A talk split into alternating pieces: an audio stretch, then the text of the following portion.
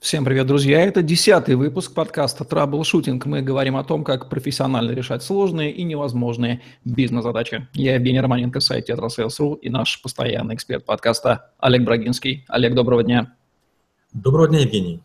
Олег Брагинский, специалист номер один по troubleshooting у в России СНГ, гений эффективности по версии СМИ, основатель школы troubleshooter ов и директор бюро Брагинского, кандидат наук, доцент, автор двух учебников – 8 видеокурсов и более 600 статей. Работал в пяти государствах, руководил 190 проектами в 23 индустриях 46 стран. 20 лет проработал в компаниях Альфа Групп. Один из наиболее просматриваемых людей планеты – сети деловых контактов LinkedIn. Говорим сегодня, Олег, об эффективной типизации. И первый вопрос. Типизация – это забава для логики или практически полезная вещь? Типизация – это одна из моих любимых, эм, как вы говорите, забав. Если бы не она, возможно, в свое время я бы не смог написать антивирус. Ну, представьте, что такое компьютерный антивирус? Компьютерный вирус – это программа, которая должна скрыть свое присутствие в памяти компьютера, распространить свои копии и оставаться незамеченной. Для того, чтобы антивирус хорошо мог лечить вирусы, надо знать, какие типы вирусов есть. И именно знание типизации вирусов, э, моя разработка а, мои 13 типов вирусов и позволили мне создать сначала один антивирус, потом второй, которые стали международными и известными. То есть типизация – это значимая часть моей карьеры, значимая часть моего бизнеса. Соответственно, эмоциональное вовлечение весьма высокое, полагаю, да? Да. Чем типизация отличается от сегментации, кластеризации и классификации? Евгений, спасибо. Очень точный вопрос. Сегментация – это, как правило, по какому-то признаку. Например, мы сегментируем клиентов юрлиц – скажем, с доходов от 0 до 5 миллионов долларов в год. Потом, скажем, от 5 до 20, от 20 до 70, от 70 э, до 100, от 100, допустим, до миллиарда. А, или полвозраст. А, сегментация, как правило, производится по одному, максимум двум признакам, и сегментацию легко сделать а. человеку и б. объяснить другому человеку. Если мы говорим про кластеризацию, то, как правило, разные кластера имеют разные признаки – где-то лысая, где-то зеленая, где-то холодная, где-то длинная. То есть кластеризация – это не обязательно, что у каждого кластера будут все признаки. Классификация – это, с одной стороны, проще, чем э, кластеризация, с другой стороны, сложнее, чем э, типизация. Почему? Потому что классификация – это обычно более чем одно измерение. Скажем, все растения, все животные, они классифицированы. Классификация отличается от и сегментации, и от э, кластеризации частой неполнотой, частым несовершенством. Вот, скажем, таблица Менделеева – это, скорее всего, классификация. Мы еще не знаем всех элементов, но для них есть места. Иногда происходит такое, что возникает новый тип элемента химического, и появляется целая строчка. То есть мы типируем не только людей, но и под горячую руку можем протипировать, в общем-то, всю живую и неживую природу, если того захотим мало того, не только делаем, но, но и к этому стремимся. Скажем, если мы имеем дело с рестораном, то мы можем классифицировать, типизировать, сегментировать а, блюда, можем ингредиенты, можем столики, можем места за столиками. Если мы имеем дело, скажем, с витриной, мы можем а, а, вещи, которые на витрине разложены, отдельно по цветам, по размерам, по фасонам, по принтам, по, по тканям, по чему угодно. То есть э, я типизирую все, что можно, если этого требует бизнес. В конце я обязательно задам вопрос, а как выглядел бы мир, которым правили бы логики? Был бы он типирован до уровня э, самого даже э, на уровне дома? Но, впрочем, дойдем до этого. А, чем Big Data, еще один любимый ваш вопрос, полезно в контексте типизации? Big Data – это один из инструментов. А, я надеюсь, у нас с вами будет подкаст Big Data. Если не ошибаюсь, мы с вами даже познакомились на теме Big Data – а Big Data – это набор механик, но это не обязательно большие, крупные данные. Big Data – это изменяемые данные. Big Data – это методика работы, когда ты точно не знаешь, что ищешь. Для меня Big Data в первую очередь – это перебор. Это перебор большинства вариантов. Поэтому для меня Big Data очень похож на типизацию. Я его для этого использую. Big Data – это неисчислимое количество методик, методов, алгоритмов, а, которые разные ученые, разные математики, химики, физики используют по-своему. А, я начинал с дейта майнинга, я привык к тому, что для того, чтобы добыть данные, а потом был knowledge mining, добыть знания, необходимо перепробовать все возможные варианты. В чем а, прелесть? Big Data, как и искусственный интеллект, часто дает неожиданный результат. Ведь если мы с вами ожидаем, что может быть только камни белые и черные, если найдем очередной белый или очередной черный, это будет ожидаемо, это будет обычно. А вот если в ходе типизации с помощью big data мы скажем, что бывают, допустим, еще и красные камни, но мы сами ни разу их не видели, вот в этом будет ценность. То есть big data позволяет находить узкие типы, неожиданные типы или типы э, там, где раньше другие их не заметили. Дальше будем говорить о типизации людей. По каким признакам их вообще имеет смысл типировать? Роли, профессии, особенности психики, какие-то иные вещи? А, у меня несколько было заходов на типизацию людей. Как правило, это связано с, с бизнесами. Когда мы говорим про гостиницу или ресторан, это, скорее всего, потребление товаров и услуг. То есть э, в типизации, э, как правило, задействуются не только сами объекты, не только люди, а их связь с нами. Например, если у нас с вами цветочный магазин, то неважно, к нам пришла полненькая женщина или худенький паренек. Нам гораздо важнее отношение этих людей к магазину. Один оставляет больше чаевых, второй берет одиночные цветочки, третий э, регулярно к нам приходит и покупает рассаду, покупает что-нибудь еще. Я занимаюсь не типизацией ради типизации, знаете, такая абстрактная, очень научная. Этим я занимался в аспирантуре. В реальной жизни я типизирую клиентов для того, чтобы научить продавцам, технарям быстрее с ней общаться, строить умные скрипты и находить быстрый отклик. То есть типизация нужна для того, чтобы эффективно работать с полученными данными, а не ради типизации. Как да, типизация чтобы взаимодействовать. Когда мы говорим а, про м, людей, берущих потреб кредиты, они заполняют анкету. Как правило, от 142 до 153 полей. Вот по ним мы и их и, и типизируем. А, иногда мы добавляем типизацию по фотографиям. Это высота лба, расстояние между глазами, расстояние между уровнем глаз, носа, носа, губ, губ губ, ушей, ушей, подбородка. То есть данные, которые люди дали явно и неявно. Помимо этого еще есть транзакционная активность. Человек купил или не купил, заплатил или не заплатил, пообещал и пришел, пообещал, не пришел. Теперь я понимаю, какой для вас здесь рай для любителя Data, для любителя зависимости, для исследователя. Это просто, конечно, Эх, а есть понятие соционическое типирование, не скрою, применяю его сам, например, в классификации и себя, и людей. Какая в нем ценность для жизни вообще и для бизнеса в частности? Вот, соционика, психотипы, разные там квадры, всякие классификации. Я частенько встречаю эти классификации, мне бесконечное количество присылают, я в книгах их встречаю, я стараюсь держаться от них в стороне. Почему? Я не сторонник универсальных подходов. А, да, я понимаю, что есть, скажем, флегматики, холерики, сангвиники и так далее, но дело в том, что в разных ситуациях люди, люди по-разному себя ведут.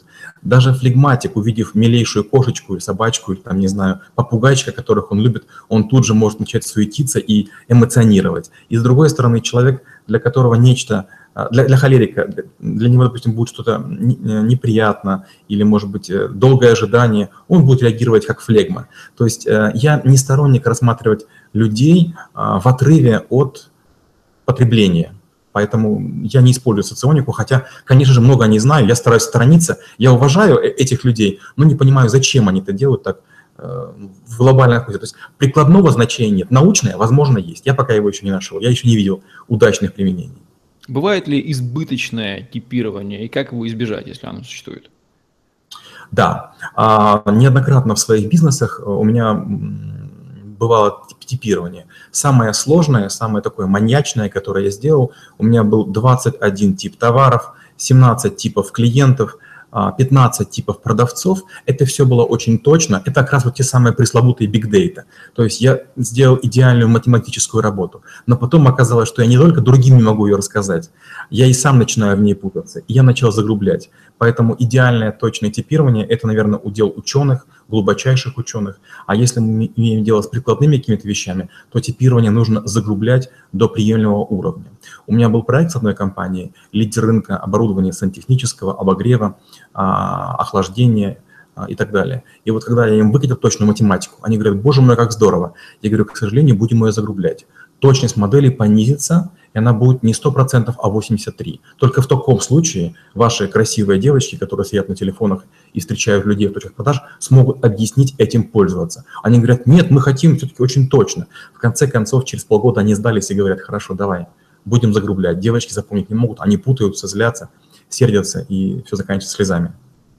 Ну, тоже вот мы сузились до объективно необходимой типизации людей в бизнесе, и здесь вопрос типизацию кого минимально необходимо проводить в любом бизнесе. Клиентов, сотрудников, руководителей, поставщиков, конкурентов, кого-то еще. А, пожалуй, вы все их перечислили. Ну, скажем, берем э, мой любимый пример, компания Sales, с которой мы постоянно проводим э, невероятное количество экспериментов. Мы у них типизировали отдельно магазины, отдельно продавцов, отдельно клиентов, отдельно товаров, отдельно города, отдельно региональных директоров, отдельно поставщиков, отдельно э, сделки по перевозке, отдельно операции э, прямой поставки и обратной логистики. Ну, то есть мы сделали там крайне большое количество типизаций. И чем, чем больше мы их делаем, тем мы все сильнее и сильнее разгоняем бизнес. Иногда это дает 0,3% успеха дополнительной маржи, 0,04. Цифры не очень большие, но каждая типизация добавляет еще капельку, еще капельку, еще капельку. А для компании, в которой миллион человек посещает магазины каждый день, это существенные деньги. Как вы объясняете клиентам необходимость такой вот скрупулезной типизации всего чего? Они в конце концов начинают раздражаться, наверное, злиться. А, большинство объектов типизации не знают, что их типизируют. Это, конечно, бывает иногда смешно и потешно, потому что а, для того, чтобы использовать типизацию, я применяю говорящее название. Мы об этом подробнее поговорим в подкасте Big Data, но это бывают, допустим, лемминги, соболи, хорьки или там, скажем, а, арбуз, дыня, тыква. Я утрирую. То есть это должен быть, с одной стороны, один ряд, познаваемый ряд, а во-вторых, название должно быть говорящее, чтобы вы понимали, о чем я говорю. Если я говорю клиент чайка, скорее всего, машет крыльями, много шума, толку нет. Если мы говорим соболь, это самый ценный пушной зверь, наверное, это клиент важный. Ну, то есть э, клиентам лучше, конечно, не знать, как мы их типизируем. Дальше вопросы будут прояснять клиентам, зачем же типизировать. Так вот, что будет, если пренебречь в бизнесе типизацией клиентов этого бизнеса? А, классическая ошибка. Каждый человек, находящийся в бизнесе, допустим, продавцы, их руководители, коммерческий директор, например, или директор по продажам, а, владелец, у каждого есть некое иллюзорное восприятие, восприятие клиентов. Каждый видит только своих клиентов. Клиенты в Кемерово Тюмени и Челябинске, наверное, похожи между собой. Если мы говорим про Краснодар, они чуть другие, они будут более крикливые. Первые спокойные, вторые крикливые. Если мы говорим про Питер, они будут интеллигентными. Но э, внешнее проявление клиента никак не показывает, как он будет покупать товары. Купит ли он вещи, придет ли он вовремя, придет ли он на, на коллекцию, если мы позовем, придет ли он на холл-тест, э, будет ли он, не, не будет ли он пропускать циклы потребления футболок, там, не знаю, трусиков, носочков. Поэтому что будет, если пренебречь типизацией продавцов, которые в этом бизнесе продают клиентам товар? А, люди покупают товар именно под воздействием продавца. А, продавец – это, наверное, от 30 до 40 процентов а, сделки. И если, допустим, заходит в магазин красивая какая-то блондинка, и к ней подбежит какой-то парень, который считает себя ловеласом, есть вероятность, что сделка не состоится. Он будет слишком увлечен именно красотой девушки. А, поэтому важно, чтобы продавцы были типированы отдельно, клиенты отдельно, и был составлен такой мэппинг, карта, какому а, клиенту, какой должен найти продавец. Возможно, блондинки должна найти девушка страшненькая, которая не будет обращать внимание на, на красоту этой блондинки и будет ей настойчиво и усердно парить товар, который нужно продать. Что будет, если в бизнесе пренебречь типизацией сотрудников, которые в нем работают? А, ну, в первую очередь, а, сотрудники, многие сотрудники, особенно в больших компаниях, они не просто работают, они выживают. Они придумывают какие-то схемы, они манипулируют системами мотивации. Если не ввести стипизацию, возникает большой парадокс. Предположим, вы, Евгений, имеете большой потенциал. Вы попали в кластер, скажем, крайне работоспособных, например, енотов. Это типы, это кластер, это те продавцы, которые могут много продавать. И в целом еноты продают очень много, но вы продаете чуть меньше среднего. Глобально, на фоне всех, вы молодец, но вы по своему типажу не дорабатываете. И получается, что вас, вас бизнес до конца еще не выжил, вы можете больше дать. А вдруг есть какой-нибудь рядышком другой человек, скажем, Андрей Погорелый, который чуть, чуть слабее как продавец и находится в более слабом кластере. Его более слабые показатели, для него это реально геройство. Вот в чем фишка, вот в чем хитрость типизация, кластеризация и другие методики, они позволяют установить нормативы на каждый кластер, сегмент или тип, и вы будете понимать, человек работает на пределе возможностей, за пределами или до предела. А что будет, если пренебречь типизацией руководителей в бизнесе? О, это моя любимая тема. Простой пример. Россия большая страна, и, скажем, есть города, расположенные рядом. Например, Барнаул и Новосибирск. Между ними расстояние 600 километров. И классическая ошибка менеджмента, они говорят, вот мы назначим Васю, он будет летать в Новосибирск и попутно заедет в Барнаул. То есть мы думаем о том, чтобы сэкономить на логистике, на билетах. Но в Новосибирске, это такой город торгашеский, он очень похож на Екатеринбург по типизации. А, скажем, Барнаул, он больше похож на Тюмень. Так вот, лучше мы будем тратить больше на билеты, но у нас будут люди, наши руководители, иметь одинаковые города в своем подчинении, чтобы иметь одинаковую логику. Трудно одному человеку иметь 3, 4, 5 логик. У него быстро появляются любимчики, и он с ними работает хорошо. И есть аутсайдеры, с которыми он не дорабатывает. Если мы принижем типизации поставщиков в бизнес, какие риски это за собой потянет?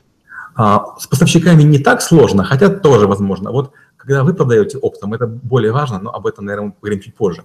Когда мы говорим про поставщиков, а, разные поставщики имеют разную дисциплину.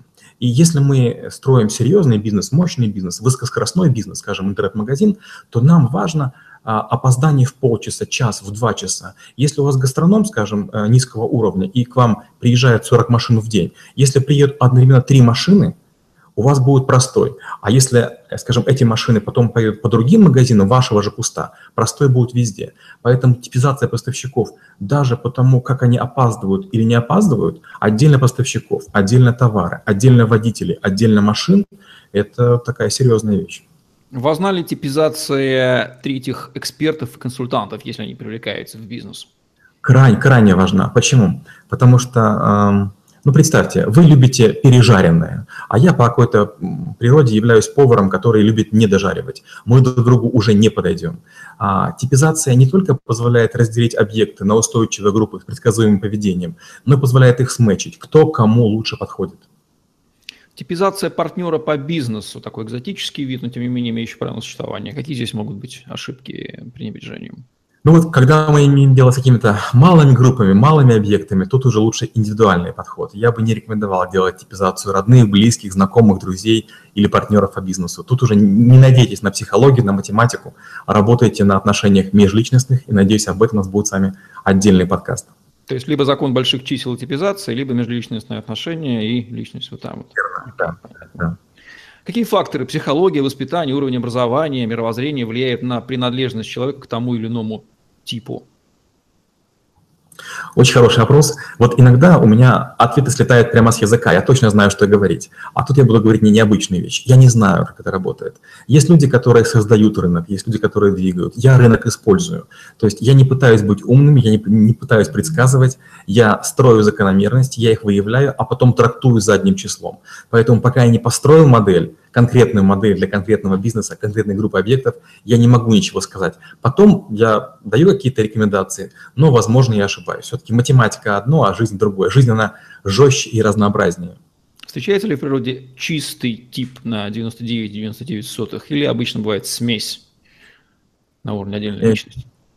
Не просто, не просто бывает, а всегда. Вот а, когда мы, опять же, работаем в Big Data, когда мы работаем с гигантскими массивами людей, мы не говорим мужчина или женщина, мы говорим, этот клиент на 48% женщина. То есть а, нет уже ничего точного. Опять же, если вы, скажем, будете сдавать кровь, в вашей крови будут и мужские, и женские антитела. А в наших организмах есть мужские и женские гормоны.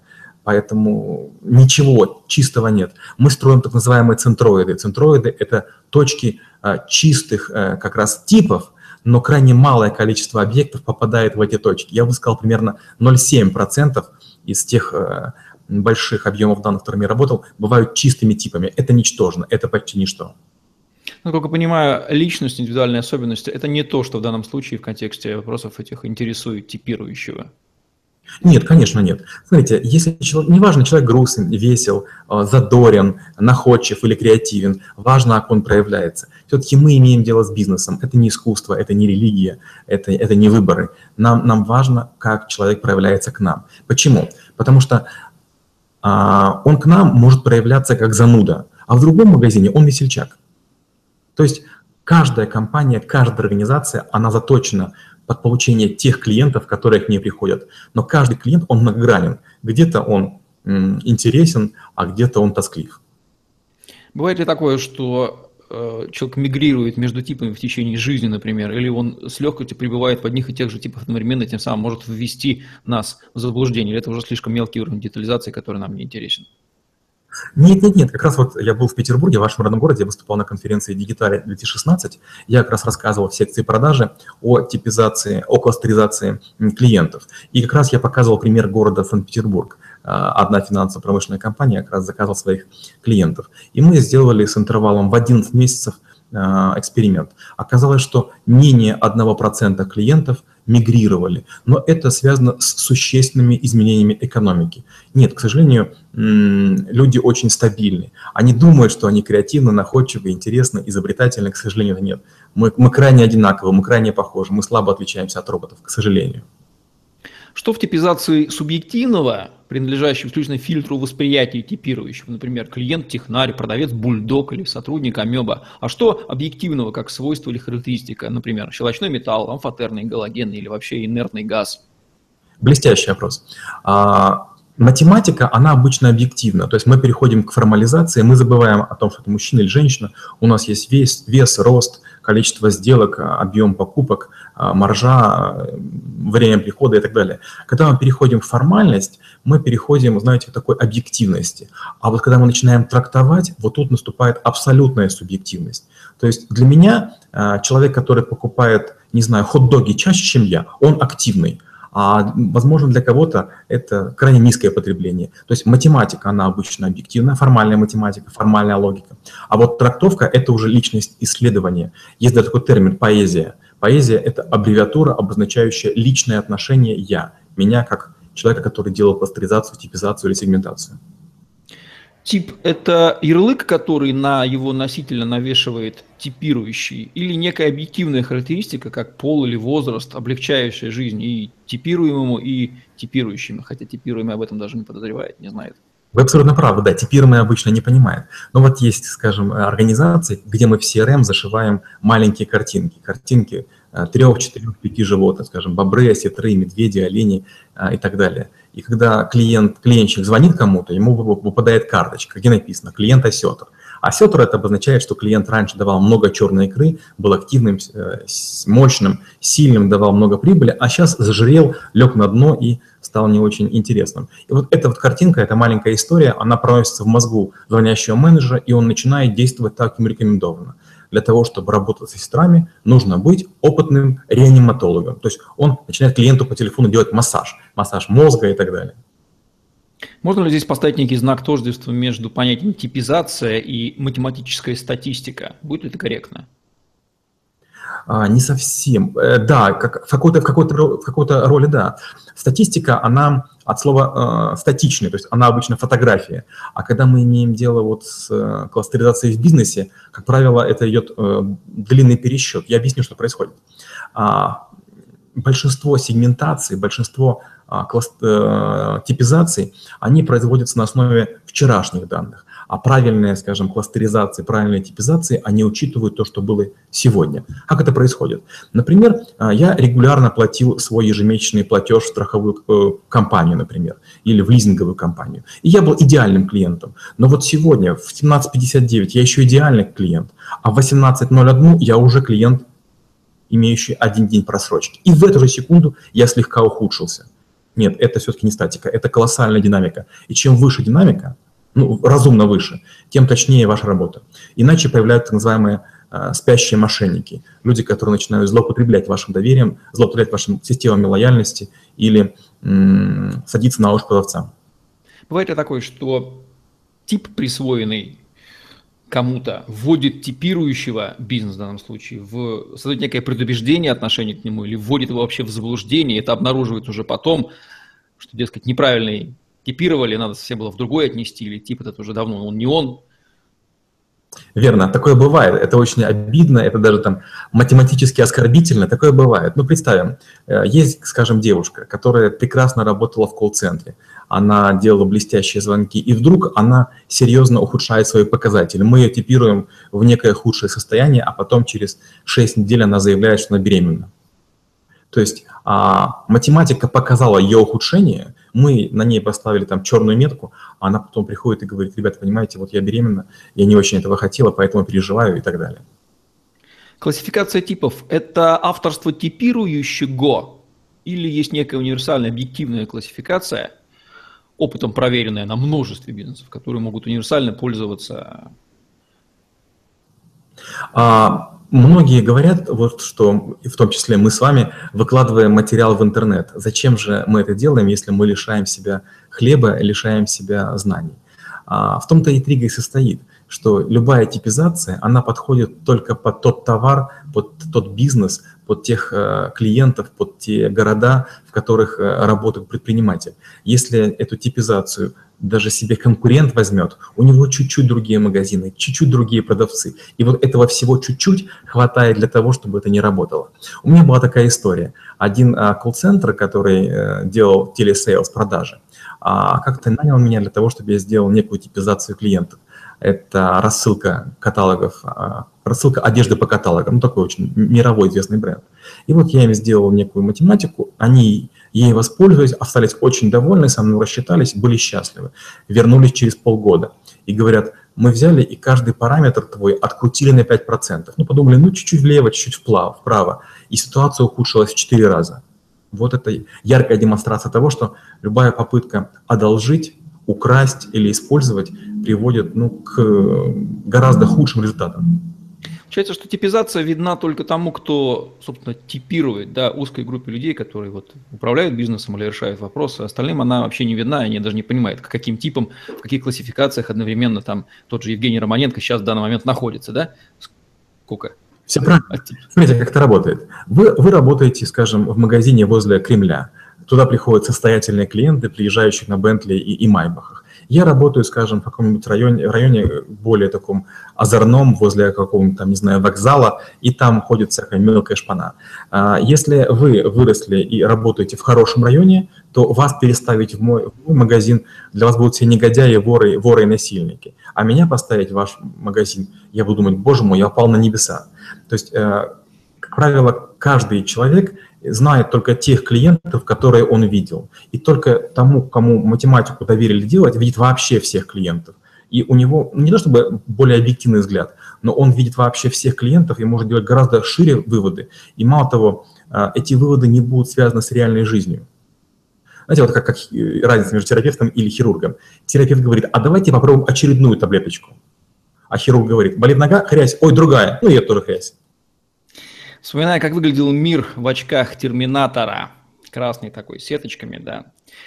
Как выглядит мир в поле зрения troubleshooter а, если бы он управлялся troubleshooter ом? Он был весь был типирован до конца. Это вот тот вопрос, который я в самом начале задал. Он же последний.